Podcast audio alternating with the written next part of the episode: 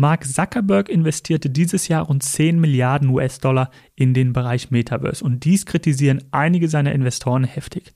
Aber was ist das Metaverse eigentlich? Brauchen wir es und wenn ja, wie können wir als Investoren davon profitieren?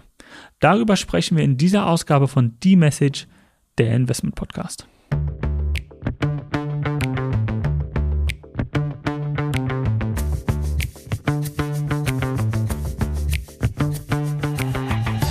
Hallo und herzlich willkommen zu einer neuen Ausgabe von The Message, der Investment Podcast. Uli, wir haben vor ein paar Tagen über das Thema Tech-Titel gesprochen. Ähm, wir haben über die Quartalszahlen gesprochen, wie sich die Meta-Aktie auch entwickelt hat. Und ein Thema, was wir dort angesprochen haben, war das Thema Metaverse. Absolut. Und ich glaube, da hast du vollkommen recht, dass man da, wir hatten im Nachgang darüber gesprochen, haben gesagt, was geht da ab und was sind das für Investitionen, für Zahlen, wird sich das tragen oder nicht? Ähm, und wir haben beide festgestellt, wir sind einfach gar nicht dazu in der Lage, dort so viel zu sagen. Und da bin ich froh, Olli, dass du einen super guten Gast ausgegraben hast für diese Episode, Willst du ihn kurz vorstellen? Ja, wir haben äh, Thomas Riedel eingeladen, äh, ist Journalist äh, im Bereich Tech und Startup und hat eben auch einen eigenen Podcast zum Thema Metaverse. Und äh, wie du gerade gesagt hast, eine Frage, die wir uns gestellt haben, was ist das Metaverse überhaupt? Und ich glaube, da kann uns der Thomas äh, am besten Einblicke geben. Ja, dann lass uns den anrufen.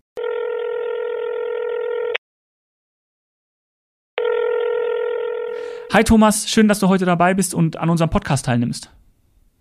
Dankeschön für die Einladung. Wir haben ja im Vorgespräch schon mal drüber gesprochen. Wir würden gerne über das Thema Metaverse mit dir sprechen. Ähm, vielleicht kannst du aber für die Zuhörer erstmal ein bisschen was über dich erzählen, wer du bist, wo du herkommst, was du machst und wieso du für uns der Experte im Bereich Metaverse bist.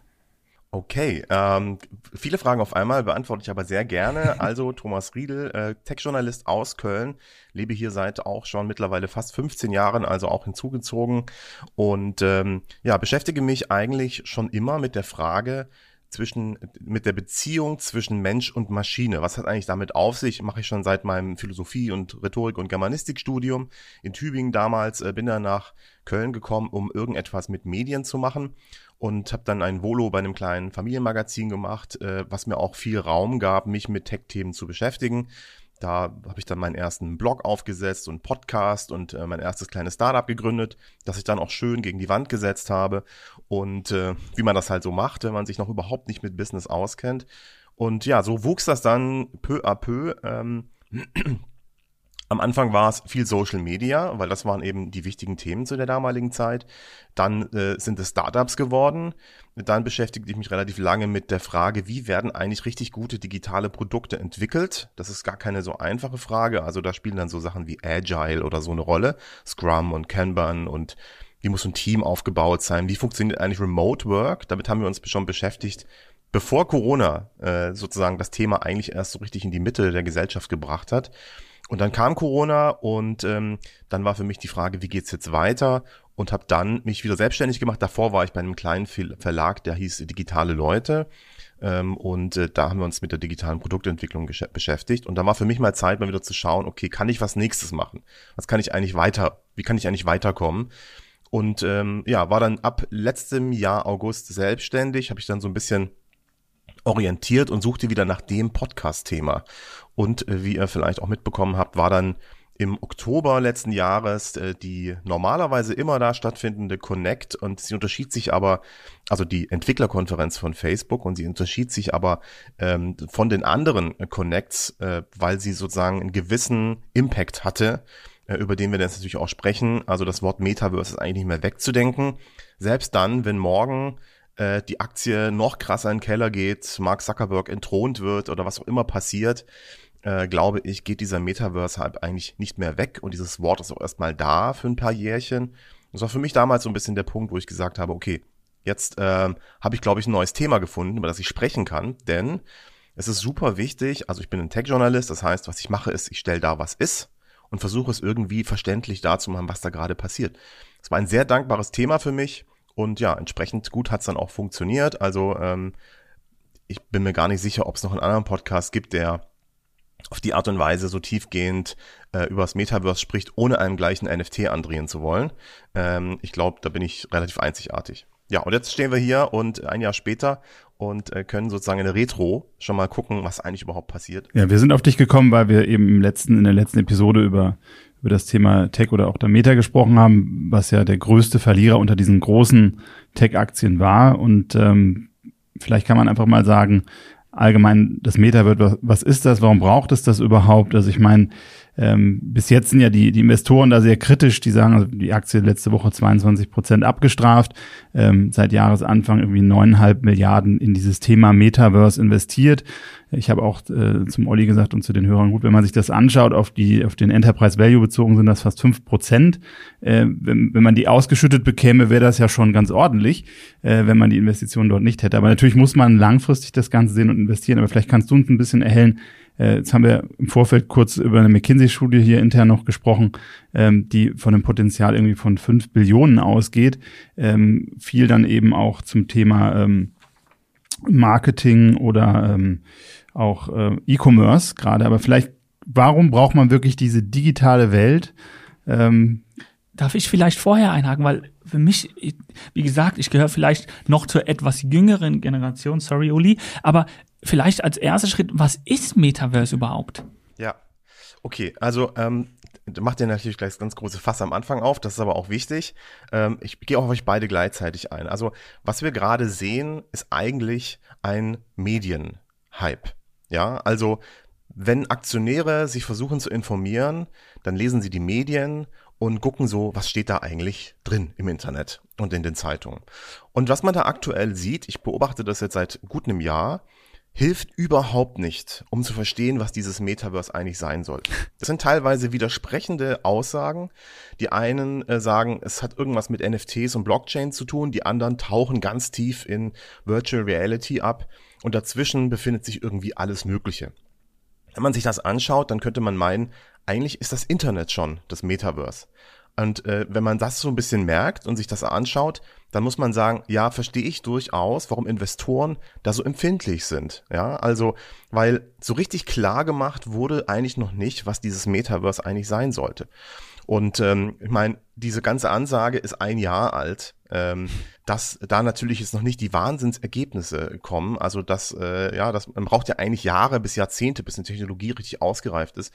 Und nach einem einen Jahr schreiben die Medien also, oh mein Gott, ähm, die Aktie stürzt ab, der Metaverse-Hype ist kaputt, äh, die Vision ist zerstört worden, Mark Zuckerberg liegt am Boden, Meta liegt am Boden, Katastrophe, wo geht das nun alles hin? Aufpassen eure Aktien und so weiter. Und deswegen, also das muss man erstmal so ein bisschen klar bekommen, dass das eigentlich gerade ziemlich viel Medienquatsch ist, der da passiert. Sage ich auch durchaus selbstkritisch.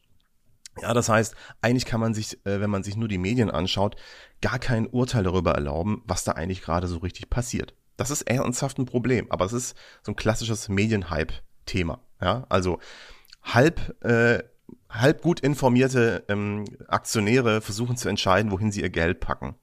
Ich weiß nicht, das ist nicht so eine gute Idee. Okay, also das ist so die Situation gerade. Aber jetzt, um jetzt die andere Frage zu beantworten, was könnte dieses Metaverse denn jetzt eigentlich sein? Wenn man sich dann also anschaut, was in den Medien drinsteht, dann merkt man so, alles klar, nicht so wirklich hilfreich, sehr unkonkret, sehr schwammig, es ist irgendwie alles und nichts. Und als Journalist und auch als äh, Wissenschaftler kann man dann gucken, okay, was sind denn eigentlich Quellen? Ja, wo, wo, wer weiß das eigentlich? Wo steht eigentlich, was es wirklich ist? Und da muss man leider sagen, gibt's gar nicht so viel. Es gibt genau ein Buch, das einigermaßen konkret sagt, was dieses Metaverse mal sein könnte. Das ist das Buch, aus dem das Wort kommt. Und aus dem kommt übrigens auch das Wort Avatar, nämlich Snow Crash aus dem Jahr 1992 von Neil Stevenson. Ein ironisch dystopisches äh, Science-Fiction-Buch, das damals für ziemlich viel Wirbel gesorgt hatte, weil als es 1992 herauskam, war es so, dass, das, dass die Vorstellung des Internets ein Fluss aus Code war. Ja, also man schwamm da sozusagen im Code und surfte auf dieser Codewelle. Ja, das war sprichwörtlich, surfte man da auf der Codewelle. Man hatte eigentlich gar nicht so eine richtige Vorstellung davon. Und als dieses Buch rauskam, übrigens, das sieht man auch daran, wie zum Beispiel die Filme der damaligen Zeit sind. Ja, so Rasenmähermann, da schwimmt halt so ein, so ein, so ein Dude äh, so durch, durch Code, ja, oder äh, was man sehr gut kennt, ist äh, der Code Rain von Matrix. Ja, das ist praktisch eine Hommage an die damalige Zeit des Cyberspace wo praktisch alles so aus Code aufgebaut ist, ne? Und das dann mhm. so runterregnet. Ähm, und äh, genau. Und wenn man sich dann genau anschaut, was in diesem Buch äh, drinsteht, äh, dann sieht das Metaverse folgendermaßen aus. Also, ähm, man zieht sich in dem Buch das Headset auf, schlüpft in seinen Avatar und spawnt, also erscheint in, auf diesem, in diesem Metaverse. Das Metaverse ist dort die Erdkugel und zwar in der Größe 1 zu 1 digital nachgebaut. Ein Abbild der Erde. Auf dieser Erde ist eine einzige Straße. Und diese Straße geht einmal komplett um den Erdball herum. Und an dieser Straße sind links und rechts jeweils Grundstücke. Und das ist es. Mehr passiert, da ist er nicht, ja. Also, es gibt nur eine Straße, da gibt's nur diese Grundstücke. Und wenn, was kann man da machen? Man spawnt da halt, man kann mal rumlaufen. Also zum Beispiel in einem Café, äh, das auch in dem Buch beschrieben wird, wo dann auch mal jemand mit einem Schwert halbiert wird, äh, wo sich auch hm. jemand mit dem Virus Snow Crash infiziert. Ähm, denn darum geht's ja eigentlich in dem Buch. Und ich möchte jetzt zum Beispiel in mein digitales Office gehen oder ich habe einen Termin und muss wohin. Dann verlasse ich das Café, betrete die Straße und betrete eine andere Location, zum Beispiel ein Office-Gebäude. So. Das heißt, ich bin gezwungen, wenn ich dieses Metaverse benutze, wenn ich eine Location, von einer Location zu einer anderen wechseln will, die Straße zu benutzen. Und das wirkt jetzt alles ein bisschen klein, und irgendwie auch sehr symbolisch oder abstrakt so. Ne? Also das Metaverse nach spätestens nach Ready Player One wirkt viel dreidimensionaler, viel größer, viel bunter. Und deswegen kann das eigentlich nur für uns heute eine Metapher sein. Also das Metaverse in Snow Crash ist eigentlich eine Metapher. Und wie könnte jetzt sozusagen das Metaverse heute aussehen? Ja, also wir nehmen uns diese Metapher und gucken mal, was haben wir schon und was entspricht dem vielleicht? Und äh, für mich stellt sich das so dar, dass die Locations im, Met im Metaverse die Experiences sind, die wir heute schon haben. Das heißt, wenn, ähm, man müsste im Prinzip äh, in Virtual Reality von einer Location über eine Straße zu einer anderen Location gehen können. Das heißt, von einer Experience über eine Straße zu einer anderen. Und zwar so, dass man nicht das Headset irgendwie wieder absetzen muss oder dass man eine App beenden und wieder starten muss oder so, ne, sondern man kann einfach sprichwörtlich rübergehen. Und wenn man sich das dann anschaut, dann muss man leider sagen, es gibt noch gar kein Metaverse. Ja, also äh, man kann von Beat Saber noch nicht rüber zu VR-Chat laufen. Das geht halt einfach noch nicht. Und das ist jetzt sozusagen die minimalste Version einer Definition eines Metaverse. Das heißt nicht, dass es das unbedingt sein muss am Ende. Das heißt nicht, dass es das Buch ist die Bibel und alle müssen das so tun, ist keine Bauanleitung. Aber um das Prinzip mal zu verstehen, glaube ich, ist es extrem hilfreich, da erstmal davon auszugehen, dass es VR ist, dass es diese VR-Straße gibt, wie auch immer die technisch dann umgesetzt wird, und dass wir da im Prinzip auf halbem Weg schon sind, weil wir haben VR-Experiences. Die Frage, die sich mir stellt, wenn ich mir heute das äh, Ökosystem Internet anschaue oder die, die Unternehmen, die vielleicht gelistet sind oder nicht gelistet sind, die Geld verdienen wollen, äh, widerspricht da nicht dieses dezentralisierte, dass ich ein Metaversum habe? Ähm, also da mein Gefühl sagt mir, dass die ganzen Tech-Giganten lieber ihr, ihr eigenes System, ihr eigenes Ökosystem haben, wo dann Leute sich andocken können. Siehe zum Beispiel App Store, da habe ich vielleicht zwei große Player, wo man das dann machen kann. Äh, aber letztendlich wollen ja die Firmen eigentlich diese Lufthoheit über, über das Ganze äh, zu bestimmen nicht verlieren. Also ist, ja. ist es wirklich möglich, ein Metaversum, wo alle mitspielen oder wird nicht jeder irgendwo versuchen, seine eigene Welt dort zu kreieren? Also die Antwort ist ja. Ähm, es wird alles gleichzeitig passieren, ähm, so wie es auch beim Internet schon so war. Das Internet ist übrigens dezentral. Äh, das ist der Grund, warum es auch so erfolgreich ist. Das heißt, hier müssen wir nichts dezentralisieren, weil es schon dezentral ist. Das Problem von sehr großen ökonomischen Einheiten ist ein anderes, kein technisches. Ähm, darüber müssen wir vielleicht nochmal separat gleich sprechen. Aber sozusagen die, die Frage, die du jetzt auch gestellt hast, ist, wie wird sich das eigentlich entwickeln? Es wird ja nicht so sein, dass wir mit dem Finger schnipsen und plötzlich ist ein Metaverse, sondern auch schon wie beim Internet gibt es praktisch sehr viele Zwischenschritte, um dann vielleicht irgendwann mal wohin zu kommen, wo wir sagen können, ja klar, ist völlig klar, dass das ein Metaverse ist. Ja? Oder wir sagen, das ist das Netz zum Beispiel in dem Buch Otherland heißt dieses äh, neue Netz nicht Other, äh, äh, ähm, heißt nicht Metaverse oder Oasis, wie zum Beispiel in Ready Player One, sondern es wird einfach als das Netz genannt. Und wenn wir heute ins Netz gehen mit dem Handy, sagen wir auch nicht, ich gehe ins Mobile Web, hm. sondern ich gehe ins Netz, ja, oder ich check meine Mails oder ich gehe auf Facebook oder so. Und äh, deswegen, wie wir das in Zukunft nennen werden und wie sich das entwickelt, ist so eine Geschichte. Was Meta gerade zum Beispiel macht, ist eigentlich ein ganz schönes Beispiel. Äh, das habe ich ähm, gelernt bei seinem letzten Interview für The Verge. Da wurde er gefragt, welche Strategie wendet er jetzt eigentlich an? Also genau die Frage, macht er jetzt hier sozusagen den nächsten World Garden oder baut er doch aufs Open äh, Metaverse? Ja, also eine offene Struktur mit vielen Open Source Standards und so weiter. So. Der hat gesagt, ja, wir machen alles, was notwendig ist, um herauszufinden, was erfolgreich ist. Das ist unser Job. Das heißt, er baut sowohl den World Garden gerade, als auch er initiiert einen Hype. Er engagiert sich zum Beispiel beim Metaverse Standards Forum. Ich weiß nicht, ob ihr davon schon mal gehört habt. Ähm, das ist eine Initiative, die vielleicht so ein bisschen vergleichbar ist mit der W3C, der World Wide Web Consort Consortium. Das ist ähm, die zweite Initiative, die ungefähr auch in den 90er Jahren entstanden ist, ähm, wo es darum ging, Standards für das Internet zu entwickeln. Und bei diesem zweiten Versuch gelang es ihnen, HTML zu entwickeln. Das heißt, die haben sozusagen das HTML des Internets entwickelt. Hm. Und was das Metaverse Standards Forum gerade macht, ist, ähm, das HTML für das Metaverse zu entwickeln. Das sind ganz viele Unternehmen bereits Mitglied, über 1800 Unternehmen. Den Club gibt's gerade erst seit sechs Monaten. Meta ist Teil davon. Apple übrigens nicht, aber auch Nvidia und alle großen Namen sind darin Mitglied und was sie gerade machen, ist an sogenannten Standards zu arbeiten, die notwendig sind, damit man überhaupt Sachen miteinander vernetzen kann. Und dass es schneller geht. Das ist beim, dass man Geräte bauen kann, äh, die nicht praktisch jedes Mal neu angepasst werden müssen. Und dieses Gerät passt nur für diesen Teil eines Metaverses und dieses Gerät passt nur für diesen Teil, sondern auch so, wie wir heute zum Beispiel auch Browser und Computer und Handys haben, die einfach überall im Internet funktionieren. Ähm, so soll es auch in Zukunft praktisch mit jedem Headset möglich sein, überall ins Metaverse reinzukommen. Da verstellt man vielleicht, wieso Apple nicht dabei ist, weil die wollen ja immer ihr eigenes Ökosystem. Absolut, genau. Das, äh, das Lustige ist natürlich auch, dass eines der Kandidaten für das HTML des Metaverse USD ist. USD ähm, ist tatsächlich eine Steve Jobs Firma, äh, stimmt gar nicht. Pixar ist eine Steve Jobs Firma, ähm, die hat USD entwickelt und das ist so ein Dateiformat, wo man in der Lage ist, dynamisch Grafikdaten reinzuladen, um besser die Filme rendern zu können. Das wurde halt so von Pixar dafür entwickelt. Und Nvidia und viele andere setzen gerade große Stücke darauf, das so weiterzuentwickeln, dass daraus ein HTML des Metaverse werden kann. Um eben solche Standards zu haben, damit man mit jedem Headset überall hin kann und alles angucken kann. Bis zu einem bestimmten Grad. Und das heißt, wenn wir uns jetzt mal die Entwicklung angucken des Metaverse, ja, dann ist es so, dass natürlich jetzt Leute sehr viel Geld investieren müssen, um überhaupt erstmal so einen Sprung zu machen, ja. Also jemand musste auch damals einen Computer entwickeln oder ein Modem entwickeln, was dann in der Lage war, auf der Telefonleitung aufzusetzen, um damit dann Verbindungen mit anderen Servern herstellen zu Das heißt, da muss jemand investieren. Das macht natürlich jetzt gerade Meta, äh, Pico, HTC und viele andere, die arbeiten da gerade dran. Ähm, um dieses Metaverse zu bauen. Und das heißt, wie wird sich das entwickeln? Ich bin davon relativ, gehe relativ fest davon aus, dass wir erstmal so kleine Proto-Metaversen haben werden. Das heißt, mhm. es gibt halt so Inseln, da werden Sachen schon ganz gut funktionieren. So ein bisschen wie bei AOL oder so, ja. Und die werden dann entweder kaputt gehen aus irgendwelchen Gründen, zum Beispiel, weil es zum Beispiel makroökonomisch einfach Kräfte gibt, weil das Open Metaverse schon so groß ist, dass es keinen Sinn mehr macht, dass ich so eine einzelne kleine Insel habe. Oder aus irgendwelchen anderen Gründen sind sie gezwungen, sich zu verbinden oder aufzulösen. Und das wird ganz spannend sein zu sehen, ja. Also wie wird sich das entwickeln? Das lässt sich auch nicht wirklich vorhersagen.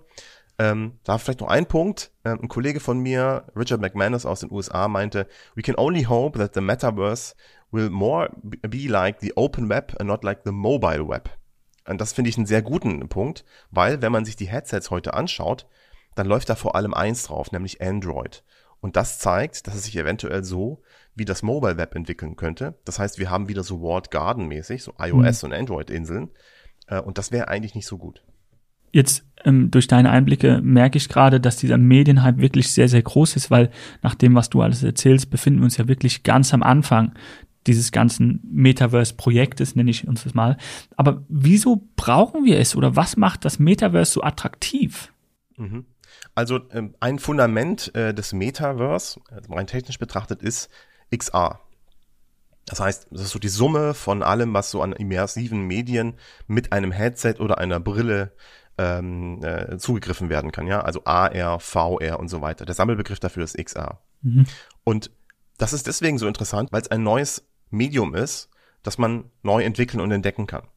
Wenn man sich jetzt die aktuelle Studie äh, des Mediennetzwerks NRW anschaut, die haben nämlich mit der TU äh, Köln eine Studie gemacht zum aktuellen Stand äh, des, äh, der XR-Branche in Deutschland. Das machen sie schon seit fünf Jahren. Ähm, dann sieht man, das kann völlig unabhängig schon auch davon, was jetzt mit dem Metaverse passiert ist, die Kurve stetig nach oben geht. Das heißt, Seit der Erfindung oder der Gründung von Oculus gibt es praktisch eine stete, lineare und äh, leicht äh, steigende Entwicklung, was das Thema XR angeht. Äh, und was passiert da eigentlich? Unternehmen integrieren immersive Medien in ihre Abläufe, ganz unterschiedlicher Art. Das geht von der Ausbildung, ähm, Coaching bis hin zur Visualisierung, äh, Kunden auf der anderen äh, Seite des Planeten zeigen, was man macht, ähm, um zusammen in einem Raum zu sein, bis hin zu Besprechungen, Remote Work und so weiter.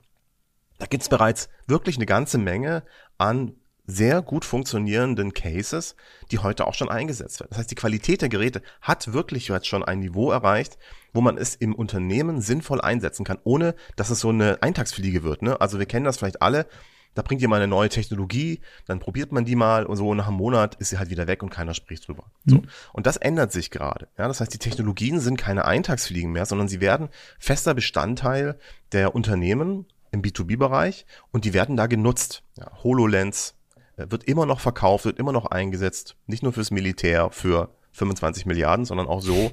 ähm, die äh, Oculus Quest 2, wie jetzt Meta Quest 2, ist wirklich ein fantastisches Beispiel dafür, wie, wie schnell man sozusagen auch reinkommt und äh, schon Dinge tun kann. Auf einem sehr hohen Niveau zu einem sehr niedrigen Preispunkt.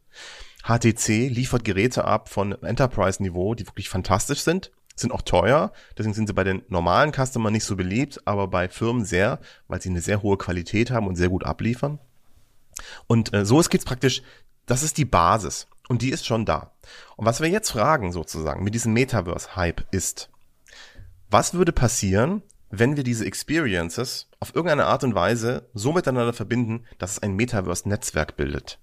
Ja, also ich sag mal so, das Surfen im Cyberspace von damals das ist das, was wir jetzt gerade versuchen herzustellen mit dem Metaverse. Könnt, vielleicht könnt ihr euch noch dran erinnern, als es äh, Webseiten gab, die sich gegenseitig verlinkt haben. Ja, also heute ist das nicht mehr so üblich. Ich schon, Olli ja. wahrscheinlich nicht mehr. Ja. ja, da, da gab es halt äh, äh, Blogs und die haben sich gegenseitig verlinkt und man kam praktisch von einer Seite zu einer anderen, konnte man sich unendlich weiterklicken. Ja, das war dieses Surfen. Hm. Heute hast du so zentralistische Organe äh, wie Google, die praktisch eher so wie so ein ähm, ja wie so ein Hub sind, wo man immer wieder zurückkommt, ja. Also man man springt nicht von Seite zu Seite, sondern man hat praktisch einen so ein Hub und so. Und dieses von Experience zu Experience springen, das ist das, was ähm, gerade versucht wird herauszufinden. Wie könnte das funktionieren? Ob wir das überhaupt wollen? Macht das irgendeinen Sinn? Das wissen wir ehrlich gesagt noch nicht, weil wir haben ja so ein Netzwerk noch gar nicht. Hm. Ähm, du sprichst da ein bisschen die Vergangenheit an. Ähm, da möchte ich mal in Ollis Geburtsjahr springen. Nee, es war ein bisschen vorher, glaube ich. 2000, 2003 gab es ja ähm, Second Life. Also mir ist es damals sehr ähm, bewusst geworden. Da gab es ja Artikel über die Anche Chung, also eine äh, Lehrerin aus Düsseldorf, die da zur Dollarmillionärin wurde, weil sie in diesem Second Life eben äh, Grundstücke verkauft hat. Also wirklich dieses Thema, ich bin in einer virtuellen äh, Welt, verdiene da aber Realgeld mit. Also hatte wohl auch selber Angestellte, die dann da gearbeitet haben.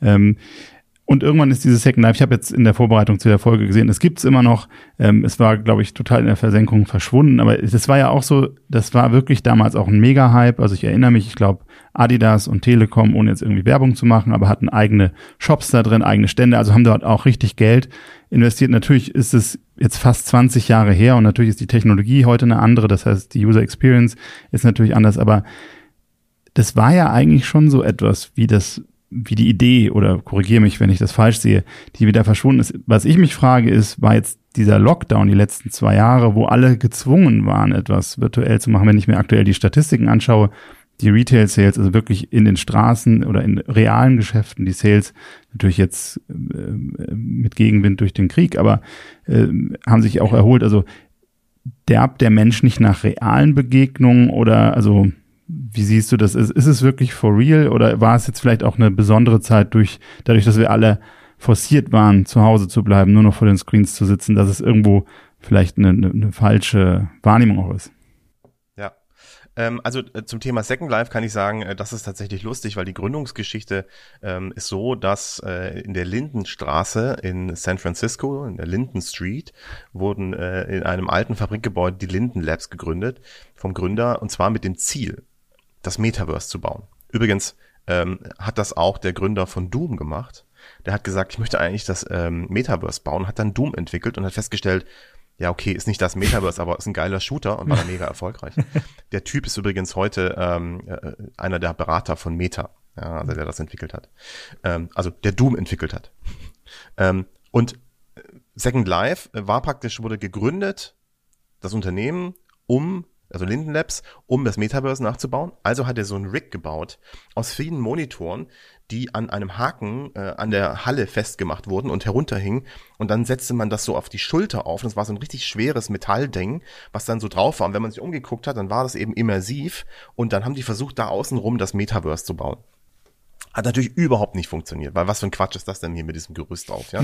Skaliert doch überhaupt nicht. Aber die Software, die sie dafür entwickelt haben, das war das Fundament dafür, um äh, Second Life zu bauen. Und äh, das ist praktisch die Gründungsgeschichte daraus. Der Gründer, Philip Rosedale, sagt übrigens selber, ich bin total gescheitert. Ja, wir haben kein Metaverse gebaut. Das ist total der Quatsch. Der hat nie gesagt, dass er das Metaverse baut.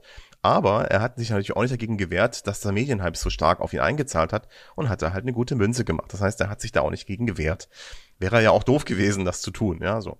Und daraufhin entstand dann so ein Medienhype, vielleicht auch, weil es so dankbare Sachen gab, wie die Möglichkeit, jemanden mit einer ganzen Kiste von äh, virtuellen Penissen zu bewerfen, gibt's Artikel, die das beschreiben und das hat natürlich dann zu ordentlich Klickzahlen geführt und alle so, was krass, da gehe ich jetzt mal hin und guck mal drauf, so, ne? Und so ein self-fulfilling mhm. Prophecy, ähm, das waren einfach verschiedene Mechanismen, die dafür gesorgt haben, dass eben diese Plattform, was übrigens eine reine Online-Community ist, äh, keine Metaverse-Community, ähm, äh, so erfolgreich war. So, also, ähm, aber wir können mal kurz nochmal checken. Ne? Es gibt zwei notwendige Bedingungen für das Metaverse: VR und es ist mit einem Metaverse-Netzwerk verbunden, mit dieser Straße.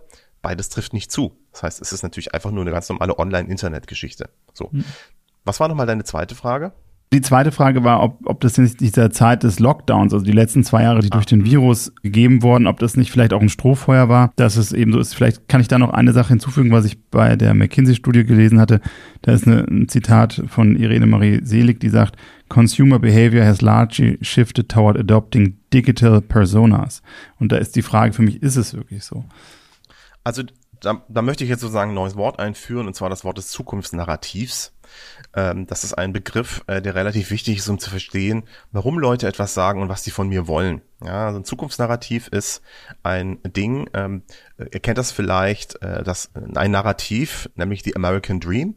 Ja, mhm. vom Tellerwäscher zum Millionär, brauche ich euch nicht erklären, wie das funktioniert ist wunderbar. Äh, wenn ich bestimmte Dinge tue, dann habe ich die Chance, was äh, zum Millionär zu werden in Amerika und so weiter. Wenn man das Ziel weit in die Zukunft schlägt, ist das ein Zukunftsnarrativ. Ja? Also zum Beispiel in Zukunft werden wir alle. Immer Leute, die sowas sagen, benutzen ein Zukunftsnarrativ. Ich mache mal ein Beispiel. Ähm, wenn wir mehr Nordafrikaner nach Europa lassen oder nach Deutschland, dann ist das das Untergang des Abendlandes. Das ist ein Zukunftsnarrativ. Ein anderes Beispiel. Wenn wir den äh, Verbrauch der Erde, die Ressourcen äh, nicht bewusster einsetzen und die Umwelt weniger zerstören, dann zerstören wir unsere Grund, äh, Lebensgrundlagen. Und ähm, das ist praktisch formal gesehen genau die gleiche Struktur. Ist auch ein Zukunftsnarrativ, ja. Irgendwas, was in der Zukunft passiert, wird heute schon angedroht. So. Jetzt können wir das analysieren und zwar mit Hilfe ähm, der Zukunftskompetenz oder auf Englischen äh, Future Literacy. Und da fragen wir uns, wer sagt das? Warum sagt die Person das und was will sie von mir? Im ersten Fall sagen das Nazis zu mir, die mich manipulieren wollen, damit ich sie wähle. Machen wir mal einen Faktencheck. Je mehr Nordeuro Nordafrikaner wir nach Deutschland lassen, desto besser für das Bruttoinlandsprodukt, desto besser für die Kultur. Es gibt mehr ausgefallene Nahrungsmittel, die ich liebe, ja, Falafel for the win und äh, äh, die kulturelle Vielfalt und auch die äh, Biodiversität, die dadurch hergestellt wird. Wir haben praktisch ausschließlich positive Effekte mit ein paar weniger, also es braucht natürlich immer, um die Leute zu integrieren, da gibt es auch Probleme und Streit und so weiter. Aber grundsätzlich profitieren wir davon. Beispiel Nummer zwei, ähm, der menschengemachte Klimawandel ist eines der bestbewiesenen wissenschaftlichen Erkenntnisse unserer Zeit. Dafür gab es im letzten Jahr den Physik-Nobelpreis für einen deutschen Physiker, der in den 80er Jahren bewiesen hat, äh, welchen Zusammenhang es gibt zwischen, äh, dass, er, dass der Mensch der Schuld dafür ist und welchen Zusammenhang es gibt zwischen Klima und Wetter. So. Das heißt, warum wird das erzählt? Naja, weil es de facto eine Gefahr ist, die wissenschaftlich bewiesen ist. Und wir müssen wirklich etwas tun, um unseren Planeten, unsere Lebensgrundlage zu retten. So. Das heißt, wir haben jetzt verstanden, okay, Zukunftsnarrativ sind dafür da, um auch zu manipulieren. Muss ich immer fragen, wer sagt das? Warum wird das gesagt? Und wie wird das gesagt? Und was wollen die eigentlich von mir? So, jetzt kommen wir zu der Dame, die sagt äh, nochmal was. Was ist nochmal das genaue Zitat? Das genaue Zitat ist, uh, Consumer behavior has largely shifted toward adopting digital personas. Okay. Ich würde sagen, das ist, ein, äh, das ist eine Behauptung, die so nicht haltbar ist. Sie ist ein bisschen auch ein Zukunftsnarrativ, äh, weil sie sozusagen versucht, uns in eine gewisse Richtung zu zwingen. Ich vermute, die Frau äh, ist Verdient auch pro damit. Blockchain ja. und NFTs und ist ein großer Fan davon, dass wir ja diesen Krypto-Hype adaptieren. Letztendlich ist äh, die, äh, die, ähm, äh, die Strategie dieser Person die, dass sie versucht, in uns ein FOMO auszulösen und dass wir in äh, Werte investieren, in die sie halt auch investiert hat und von der sie halt profitiert. Das ist der einzige Grund, warum sie das sagt. Und deswegen hat sie mein grundsätzliches Misstrauen gegenüber diesem Satz und diesem Zitat und ich würde es grundsätzlich in Frage stellen. Dieses mein Ich ist im Internet oder ist digital mhm. ist sowieso ein Narrativ, das ich überhaupt nicht nachvollziehen kann. Da ist nichts im Internet von mir. Ich bin immer ich hier draußen genau. und ich kann mit euch sprechen und ich nutze diese Medien und diese Kommunikationstools, weil sie sehr cool sind und bequem und weil sie eine geile Qualität haben und uns äh, Sachen möglich machen. Auch wenn wir jetzt beide äh, zu dritt natürlich auch in Köln sind und uns so hätten treffen können, ist es so natürlich viel komfortabler, weil ich vorher noch mein Brötchen hier in Ruhe essen konnte. Mhm. So, also alles toll, aber diese digitale Identität, die es da draußen gibt und die uns dann irgendwie, das sind wir dann und das ist unsere Großidentität, müssen wir beschützen. Das gibt es nicht und das ist Quatsch. Darum geht es nicht. Also es, das ist ähm, was, was ich auch nicht mittrage.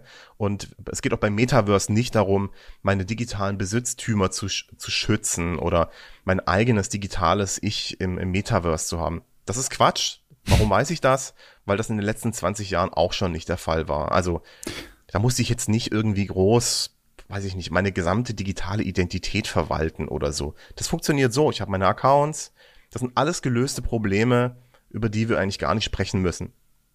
Genau. Also, ja, außer es gibt ein Problem, wo ihr sagt, ja, äh, Thomas, aber was ist denn damit? Nee, ich sehe das, ich sehe das auch so, wo ich mich frage, ich kann ja keine digitale Person sein. Also ich bin ich und ich trete vielleicht in diesem Medien auf oder in diesem Netzwerk oder was, aber am Ende des Tages schreibe ich dort, ich bin, da steht ja die reale Person dahinter. Vielleicht ja, ist das, das, was das Ganze so, so schwierig macht. Denn wenn wir, du hast den Medienhype angesprochen und wir die Medien lesen über das Thema Metaverse, wir die größten Umsätze sehen, die generiert werden sollen in Zukunft, aber was auch in dieser McKinsey-Studie steht, ist ein, eben an eins oder an zwei, diese, den digitalen Avatar auszustatten mit ja. digitalen Besitztümern. Und da stellt sich für, für uns vielleicht die Frage, für was? Ja. Ähm, ja. Und das kann nicht funktionieren. Aber wenn wir jetzt mit dir sprechen und du sagst, eigentlich Quatsch. Darum geht's in diesem ganzen Konzept gar nicht. Dann bringt das Ganze mir schon etwas näher. Ja, diese McKinsey-Studie wird auch totgeritten, muss man ja sagen. Und natürlich freut sich jeder, wenn jemand eine große Zahl in den Raum wirft und alle so, yay, da ja. kann man viel Geld verdienen und das da schlägt natürlich das Aktienhändlerherz hoch, ja, da will man natürlich ja, rein, da will man dabei sein, so, ne? Deswegen und als Firma braucht man natürlich auch einen Berater, der einen dann die Strategie berät, wie man da reinkommt ins Metaverse. Ja, das ist eine eigene Ökonomie, die es immer wieder neu gibt. Also ich mache mal ein anderes Beispiel, Thema Big Data, ja, oder Thema künstliche Intelligenz. Das sind auch so zwei Bereiche, wo es ein eigenes Ökosystem gibt an Leuten, die Studien dafür erstellen, dass das total die krasse Technologie ist. Dann gibt es Leute, die äh, sagen, alles klar, wir haben hier Berater, die können euch zu dem Thema beraten. Und dann gibt es ganz viele Leute, die können das umsetzen. Das sind meistens Agenturen, denen ist völlig wurscht, ob das Sinn macht oder nicht. Wenn die einen Auftrag bekommen, führen die den aus, weil da machen sie Geld mit. Was auch vollkommen okay ist, ja, so. Und so gibt es eine eigene Ökonomie, wo praktisch jedes Mal, wenn ein neues Buzzword kommt, die komplette Szene rüberschiftet. Ja, manche bleiben noch hängen beim Alten, weil sie merken, das ist viel Geld, das wir da verdienen können, das ist immer noch da, die Leute fragen immer noch nach und dann wird wieder rübergeschiftet. Und das passiert auch gerade mit dem Metaverse. Es gibt eine ganze Reihe an Agenturen, die nichts anderes machen, wie irgendwas mit Metaverse-Kram anbieten. Ja, da verkaufen sie dir einen 2D Internet Walking Simulator, wo du dein Logo in einen virtuellen Raum kleben kannst und da läufst du da rum und dann bist du im Metaverse. Oder du kaufst dir ein schönes NFT und investierst da oder launchst sogar deine eigenen NFTs und dann kannst du sagen, boah, ich bin im Metaverse, ich bin voll dabei. Wenn man sich diese McKinsey-Studie anschaut, dann muss man sich auch immer fragen, also immer wenn man über Studien von Metaverse spricht, dann ist die allererste Frage immer erst, was ist für euch das Metaverse? Das ist wirklich die allerwichtigste Frage. Denn jede Studie über das Metaverse hat eine eigene Definition. Ja, außer jemand hat von McKinsey abgeschrieben. So, das passiert auch manchmal. Und was ist da das Metaverse? Alles.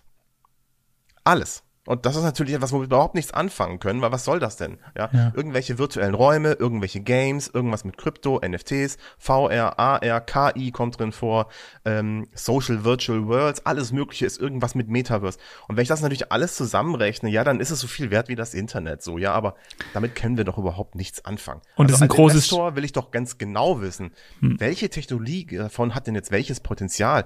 Wo ist denn tatsächlich auch das, wo es wirklich vorwärts geht? Und wenn man sich Krypto anschaut, muss man sagen, das geht alles, nur nicht vorwärts, oder? Ich, Abwärts. Ich würde genau über ja. dieses Thema gerne noch mal kurz mit dir sprechen, denn ich merke, du bist sehr kritisch gegen dem Thema äh, NFTs. Schon äh, ein paar Mal hast du was erwähnt, heute Krypto, Blockchain. Brauchen wir Blockchain, Krypto, NFT fürs Metaverse überhaupt?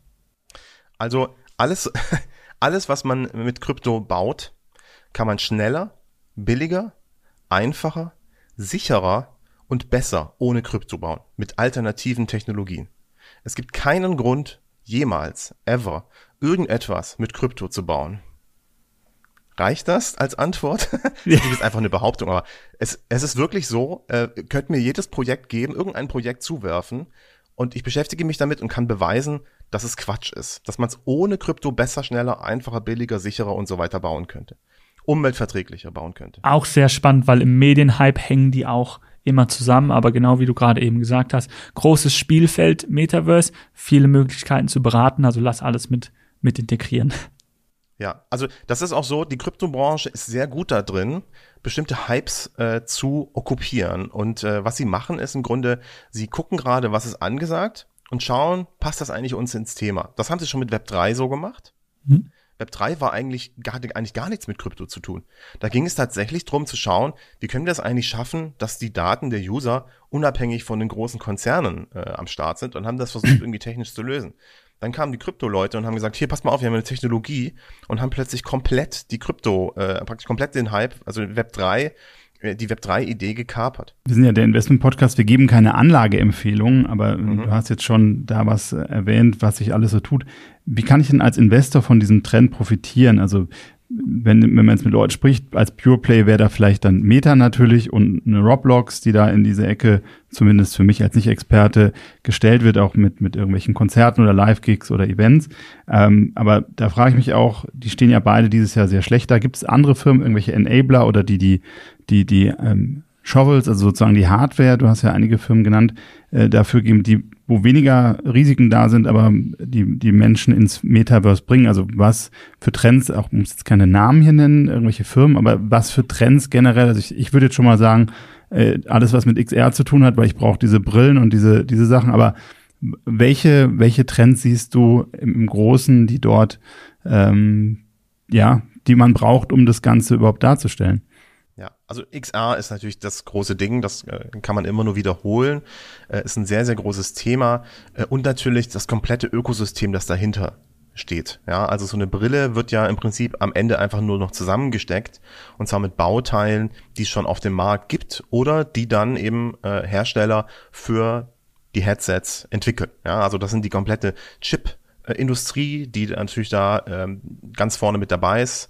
Ähm, Qualcomm ist der größte, äh, die, die da neue Technologien bauen. Ähm, momentan benutzt zum Beispiel jeder gerade den XR2-Chip in den Headsets. Ja, das ist der weit verbreiteste Chip von Qualcomm, den praktisch alle gerade nutzen. In dem aktuellsten Headset von Meta, der MetaQuest Pro, äh, haben, die haben eine Sondervereinbarung getroffen über mehrere Jahre, die haben es auch wieder erneuert, äh, die Zusammenarbeit, ähm, ist der XR2 Plus Chip drin, bis vermutlich der XR3 für die XR exklusiv entwickelt wird erstmal. Ähm, das heißt, so die ganze Chip-Industrie ist natürlich interessant. Ein anderer kritischer Faktor bei diesem ganzen Kram ist Batteriekram. Ja, also äh, man versucht eigentlich das Kabel äh, vom Computer zu lösen und dass man praktisch ohne Kabel äh, arbeiten kann, weil man schon gemerkt hat, das ist schon sehr komfortabel, das will man eigentlich haben. Das heißt, Batterietechnologie ist extrem wichtig. Aber das ist sowieso, Batterie kann man eigentlich grundsätzlich nichts falsch machen in äh, dieser Zeit. Äh, Brauche ich euch nicht erzählen. Ähm, dann haben wir einen ganz spannenden äh, Punkt, das ist die Optik. Ja, das sind ja Linsen. Und was wir gerade sehen, ist ein Shift von den Fresnel-Linsen. Das sind so spezielle Linsen, die so ein Muster haben, um das Licht äh, auf eine bestimmte Art und Weise zu brechen, äh, zu den Pancake-Linsen. Ja, das ist gerade alle neuen Headsets sind eigentlich mit Pancake-Linsen. Das bedeutet, die, der Formfaktor ist besonders schmal und leichter. Und äh, dadurch lassen sich diese Geräte so bauen, dass sie wesentlich besser auf dem Kopf sitzen, nicht mehr so anstrengend sind. Das heißt, da passiert auch viel im, zum Thema Komfort. Ja. Nächster Punkt, Immersive Audio. Ähm, Bild ist nichts, wenn es nicht glaubhaft über Ton transportiert wird. Das heißt, ähm, da gibt's jetzt gerade äh, so zwei Player, die eigentlich ganz wichtig sind. Das ist einmal Dolby, die dort sozusagen den Standard gerade liefern, was Immersive Audio angeht. Ähm, da gibt's aber noch andere Player, die da gerade dran arbeiten. Zum Beispiel auch ein deutsches Institut, äh, das da gerade arbeitet. Mir fällt gerade der Name nicht ein, aber ähm, auch da passiert ein bisschen was. Und das wird sehr spannend sein. Man kann sich ja zum Beispiel gerade anschauen, was Apple gerade macht. Die setzen auf Dolby und alle ihre kabellosen Headsets äh, haben Dolby Audio drin. Ähm, und man kann sogar Podcasts gerade schon Immersive Audio äh, anhören äh, über iTunes.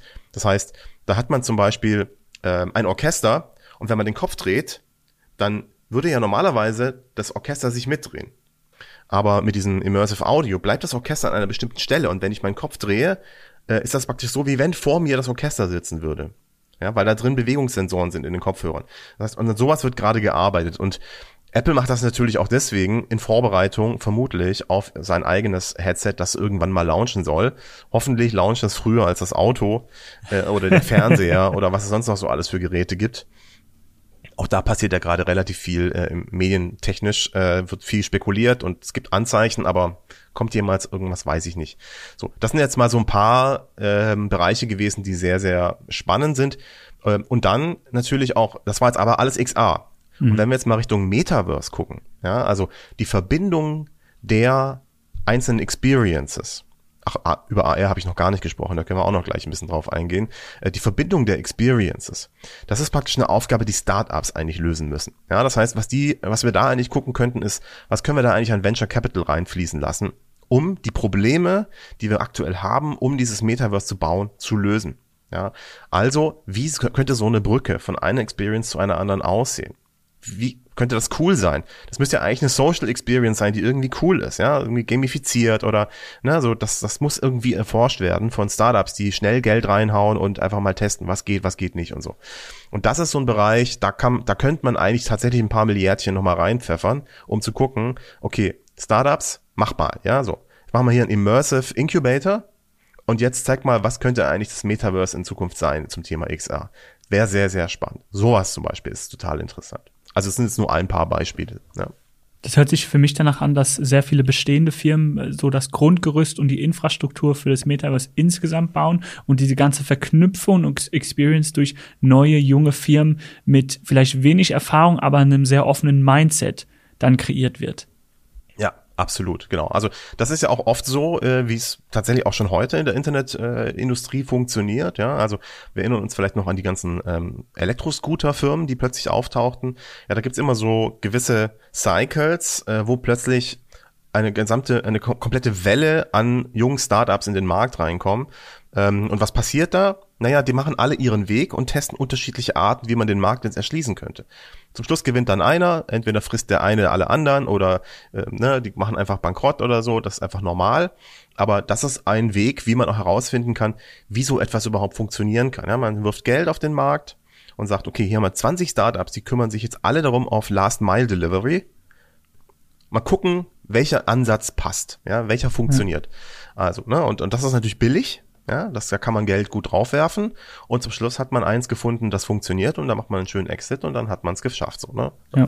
Und ähm, brauche ich euch nicht erklären, ihr wisst besser, wie das geht äh, mit dem Investieren da, aber ähm, genau, also auch da ist sozusagen jetzt beim Thema Metaverse ist es so, ähm, da geht man im Grunde ge gerade genauso vor. Ja? Also auch da gibt es Startups, die das versuchen. Äh, wir haben zum Beispiel ein französisches Startup, äh, in Paris, äh, die versuchen gerade auch eine, ein Headset zu bauen, ein MR-Headset, Mixed Reality Headset. Ähm, Problem bei denen ist so ein bisschen, da verschiebt sich der Veröffentlichungsdatum immer so ein paar Monate. Äh, mal gucken, jetzt ist November. Es hätte schon Anfang dieses Jahres rauskommen sollen, wann die das endlich mal launchen. Wird aber cool. Let's see. Ähm, was glaubst du denn, wo, wo die ganze Reise hingeht? Vielleicht so als so in den Abschluss des Podcasts oder der Episode mhm. zu kommen. Wie, wie wird sich das Ganze entwickeln und wieso muss man als Person oder vielleicht als Firma unbedingt dabei sein? Ja, also müssen müssen wir gar nichts. Äh, das kann ich schon mal, äh, den, den Spreisel kann ich schon mal ziehen. Und wir sind auch noch lange nicht an dem Punkt, wo man sozusagen jetzt unbedingt was machen müsste, sonst verpasst man alles. Da sind wir noch lange nicht. Also ich erinnere mal so an dem das Punkt. FOMO hat noch Google, Zeit dann. Ja, genau. Also äh, Google Maps war dann da und irgendwann war es so, wenn du nicht mit deiner Firma auf Google Maps warst, dann wurdest du halt nicht gefunden. Dann war, dann hast du die Kunden entgehen lassen. So, ne? So, an dem Punkt sind wir noch lange nicht. So, ne? Also von dem her erstmal schön chillen, beobachten, aber ist schon so, ein Unternehmer hat ja die Aufgabe, sein Unternehmen zu führen und zwar so, dass es in Zukunft auch Bestand hat, um seine Mitarbeiter die Arbeitsplätze zu sichern, äh, um seinen äh, Investoren äh, klar zu machen, alles klar, das wird ja auch noch in Zukunft äh, ähm, äh, ist das hier, wird das Bestand haben und du brauchst dein Geld jetzt nicht rausziehen, sondern bitte gib mir noch mehr. Ähm, ja, so das, da hat ja ein guter Unternehmer die Aufgabe, das auch herzustellen. Das bedeutet, dass man sich auf den aktuellen Stand hält, was da eigentlich da draußen passiert. Ja, jemand, jeder, der sagt so, nee, interessiert mich nicht, ich habe hier mein Geschäft und der Rest kümmert mich nicht, sorry, der macht seinen Job nicht. Ja, also mhm. Thema Digitalisierung bedeutet nicht, dass ich plötzlich alles digital mache, sondern das bedeutet, dass ich verstanden habe, was das eigentlich bedeutet, was da gerade passiert und ich beurteilen kann, was das für mein Unternehmen und für meine Branche bedeutet und ich entsprechend auch reagiere. Ja, so wie ich früher, als ich 1960 mein Maschinenbauunternehmen gegründet habe, mir den besten Maschinenbauer geholt habe, den es damals gab und das beste Metall besorgt habe und ich mir die beste Halle besorgt habe und mir den neuesten LKW besorgt habe, um das Kram zu verschiffen und mir einen tollen Vertriebler geholt habe, so muss ich eben heute auch schauen, dass ich eben gucke, was sind die aktuellen digitalen Tools, die ich anwende, um auf dem aktuellen Stand zu sein. Und da mache ich mal ein schönes Beispiel. Ja, also auf der letzten Google I.O. wurde eine Datenbrille gezeigt, ähm, mit der man äh, synchron äh, Sprache übersetzen kann. Sozusagen der Babelfisch für die Nase. Ja, also gibt's ja schon eigentlich ganz lange, da brauchen wir nicht drüber sprechen, was das ist, verstehen wir schon. Sie haben aber auch was anderes gezeigt, und zwar mit Google Lens. Also man ist im Supermarkt, man hat sein Handy auf mit der Kamera, man guckt so die scannt so die ähm, die Regale ab und dann werden automatisch Overlays auf den Produkten angezeigt. Zum Beispiel möchte ich unbedingt ein Produkt haben, das sehr regional ist. Ja, also dann sehe ich dann alles klar. Je grüner ein Produkt ist, desto eher kommt es für meine Auswahl in Frage. So Unternehmen die diese Informationen nicht zur Verfügung stellen in Zukunft, werden einfach nicht gesehen. Die liegen vor mir im Regal, aber ich sehe sie nicht, weil sie nicht mit grün markiert sind. Und das ist eine Art von Vorbereitung auf das Metaverse, die man so gar nicht antizipieren würde. Ja, also was hat denn das jetzt mit dem Metaverse zu tun oder mit 3D oder so? Ja, nix. Aber eben die Produkte, die dadurch entstehen werden, sind eventuell so, dass sie, dass eben wichtig ist, dass ich mich selbst, mein Unternehmen vorbereitet habe und eben digitalisiert bin. Das heißt, eine, ein sehr guter Tipp für Unternehmen, wenn sie sich heute fragen, was kann man eigentlich tun? Digitalisiert euch. Ja, schaut, welche Prozesse kann ich noch schlanker machen? Wie, wo kann ich meine Daten so speichern, dass es cool ist, nicht in irgendeinem komplizierten Silo ablegen, sondern modern verwalten, ablegen, aktualisieren. Denn die, ähm, das wird immer häufiger so sein, dass sozusagen ähm, ich meine Produkte nicht nur auch in meinem eigenen Shop habe, sondern auch in anderen Shops, dass sie nicht nur auf Google gefunden werden müssen, sondern auch über, über anderen Plattformen. Und das wird ja nicht weniger werden, sondern mehr. Das heißt, es ist sehr schlau, heute sich auf das Metaverse vorzubereiten, indem man sich Metaverse ready digitalisiert. Jetzt gibst du schon super Tipps hier. Ähm, das ist vielleicht auch eine gute Überleitung. Wir haben am Ende jeder Episode immer die Message, also wenn ein Gast da ist, und dann ist die Frage, was ist deine Message zu dem Thema an unsere Zuhörer? Also für mich ist das Metaverse-Thema ja ein super spannendes, weil es um, weil's um die Frage geht, wie geht's eigentlich weiter? Ja, was könnte das Internet der Zukunft sein? Und das ist etwas, woran wir auch immer arbeiten müssen. Ich finde, als Demokraten, als Menschen, die in einer offenen Gesellschaft leben, wo es äh, darum geht, die Welt zu verbessern und effizienter und lebenswerter zu machen, ist das für mich eigentlich ein Thema, wo es darum geht, dass wir da wieder dran arbeiten können. Ja, also was ist uns eigentlich wirklich wichtig? Wo wollen wir eigentlich hin in Zukunft mit der Technologie? Und das ist natürlich auch verstrickt mit dem Finanzmarkt und äh, wo wir Güter herbekommen, wie wir Sachen abbauen, wie die sozialen Strukturen sind. Das Metaverse-Thema ist ein super komplexes Querschnittsthema, so wie es auch schon das Internet war. Und deswegen ist es für mich eigentlich eine große Chance, diese Sachen wieder aufzunehmen und zu gucken auch, was lief denn im Internet vielleicht nicht so gut? Was können wir vielleicht besser machen?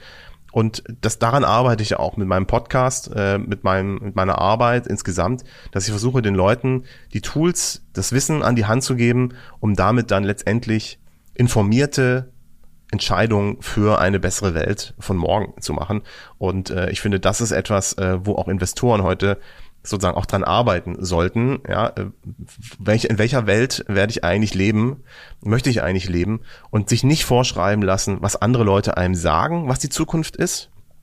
Denn das ist eigentlich immer falsch, sondern sich selber überlegen, welche, auf welcher Zukunft habe ich eigentlich Bock und wie kann ich das eigentlich erreichen? Und ähm, das ist vielleicht meine Message an alle Leute da draußen.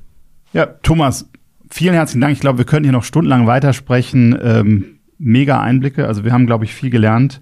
Vielen Dank dafür. Schön, dass du dabei warst. Sehr gerne und vielen Dank für die Einladung. Olli, also ich finde, das war unheimlich interessant. Wir haben viel gelernt. Ich bin auch froh, dass, ähm, dass der Thomas so ein kritischer Geist ist, der jetzt nicht sagt, hier, wir brauchen alle jetzt alles Metaverse, sondern der die Sachen einfach hinterfragt und erstmal einen Schritt zurückgeht. Und äh, ich glaube, das, das ist ein unheimlich spannendes Thema. Kann, ja, kann ich dir nur völlig zustimmen. Also wie gesagt, äh, wie ich auch im Podcast gesagt habe, ich bin mit einem völlig anderen Bild in dieses Gespräch gegangen, äh, völlig völliges Unverständnis, was da eigentlich passiert und und wo sich das Ganze hinentwickeln soll. Und ich nach diesem Gespräch kann ich eigentlich eine Zukunft da sehen und verstehe, was der Gedanke dahinter ist. Ja, prima. Ich hoffe, das geht unseren Hörern und Hörerinnen genauso und äh, schön, dass ihr wieder dabei wart bei Die Message der Investment Podcast.